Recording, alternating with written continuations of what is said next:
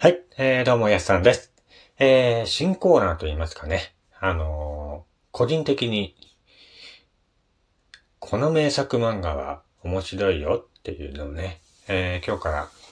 一個ずつ紹介していこうかなと思う、えー、懐かしの名作漫画、紹介しようっていうコーナーです。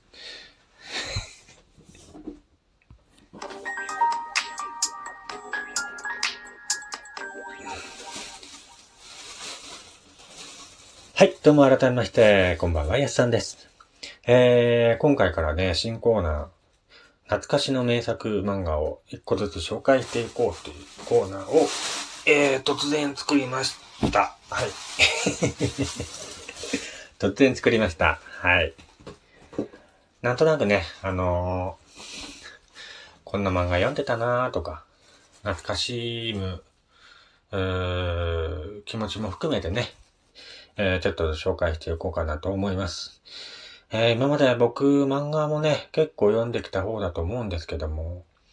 学生時代はね、本当に毎日漫画は読んでましたし、えー社会人になってもね、あの漫画、ちょくちょくちょくちょく読んでましたのでね、えーそれを一個ずつ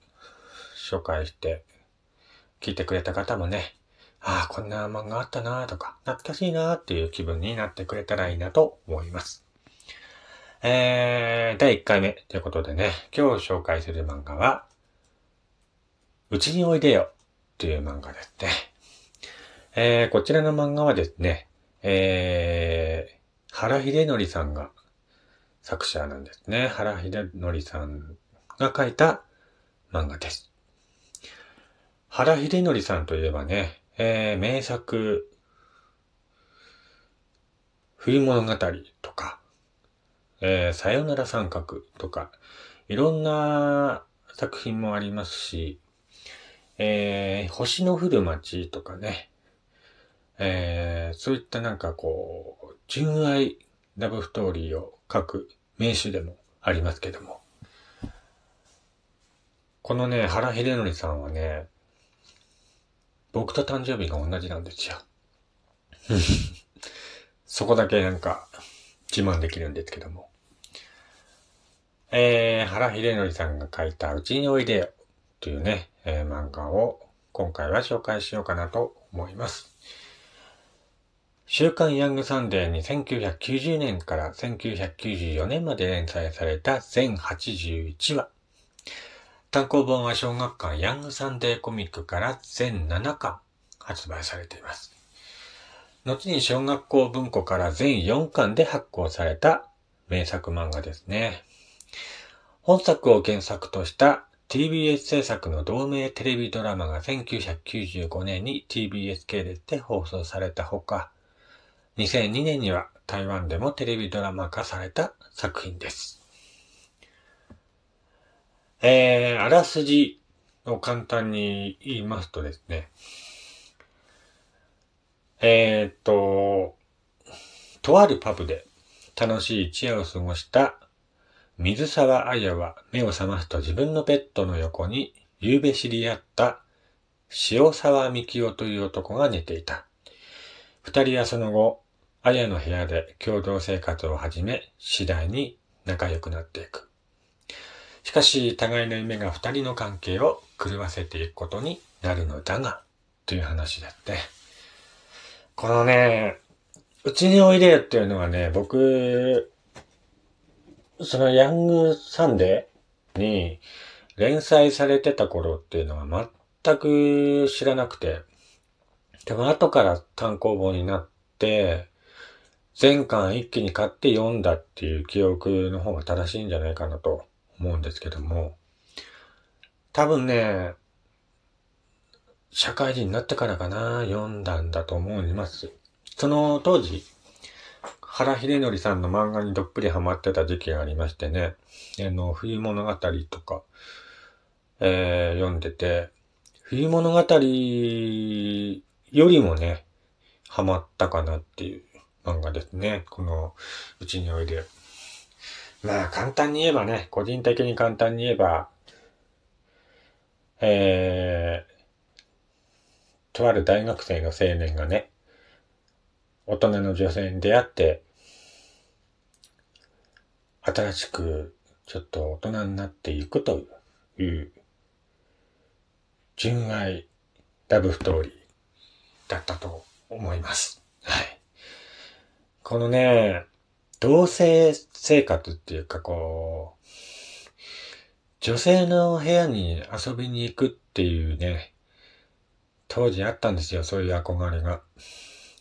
女性の部屋に遊びに行くっていうのは、ドキドキするんだろうなとか、緊張するんだろうなっていう、そういった淡い思いをね、まだ持っていた頃に読んでいたので、えー、ハマりましたね。どっぷりハマりましたね、この漫画も本当に。最後はね、ちょっと、悲しい結末になるんですけども。憧れましたね。なんかこう、大人の女性に出会って、新しい自分の知らない世界を教えてくれるみたいな、そんな感じの憧れを持っていた頃でしたけどもね。なんだこれ、何の話みたいな。まあね、うーん、なんていうのかな、この、大学生の塩沢みきおさん、みきおくんっていうのはね、将来カメラマンになるのが夢なんですね。で、パブで知り合った水沢彩っていうね、女性は将来ピアニストになるっていう夢があって、お互いこう、夢に向かって進んでいくんですけども、なかなかね、あのー、お互いの夢を向かっていく段階で、お互いこう、頑張ろうねっていうふうに応援するんですけども、なかなかこう、波長が合わなくなっていくというかね、えー、読んでて歯がゆい気持ちになったのを覚えています。はい。で、日本でもドラマ化されたんですよね。あの、ちょっと見た記憶はあるんですよ。全部は見たね、記憶はなかったんだけど、なんか、ちらっとなんか見たなーっていう記憶があって、1995年にね、放送されたらしいんですけど、覚えてねえなー1995年でしょ？うーん、覚えてないかな。主役があのー、山口達也さんね。元 TOKIO の山口達也さんが主役で。えー、っとね、ヒロインの水沢彩を演じたのが清水美沙さんなんですよね。確か。うん。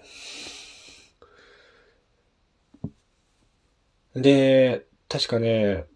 反町隆史さんも出てた気がしますけどもね。ビデオ化されてんのかなこれ。DVD 化とかされてたら、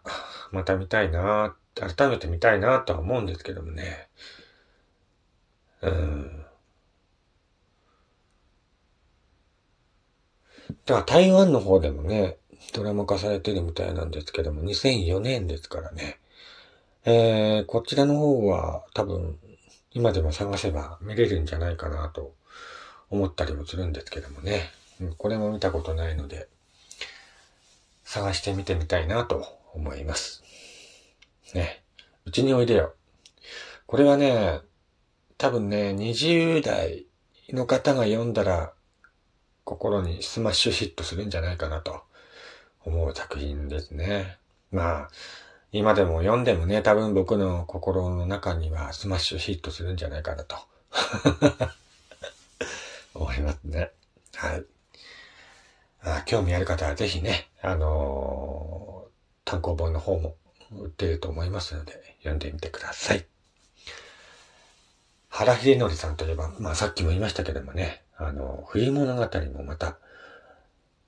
これもね、なんとも言えない、えー、漫画でしたね。うん。こちらの方はね、うんと、部屋においでやの、えー、前に連載されてたのかな。1987年から1990年まで少年ビッグコミック、えー、およびヤングサンデーにて連載されていた漫画です。連載中に映画化され1989年に公開された漫画なんですね。こちらの方も、えー、映画化されてるということでね、この原秀則さんの書く恋愛漫画っていうのはね、本当にリアルっていうか、見てて、うーん、共感する部分もあったかなと思いますね。まあこういったね、あのー、恋愛ドラマとか好きな人だったらね、あの、ハマるんじゃないかなと思いますね。冬物語は確か、えー、大学生同士の話だったと思うんですけどもね。まあ僕個人的にはね、あのー、部屋においでやの方が夢中になって読んでたなという思い出があります。えー、ということで次回またお会いしましょう。お相手はイエスさんでした。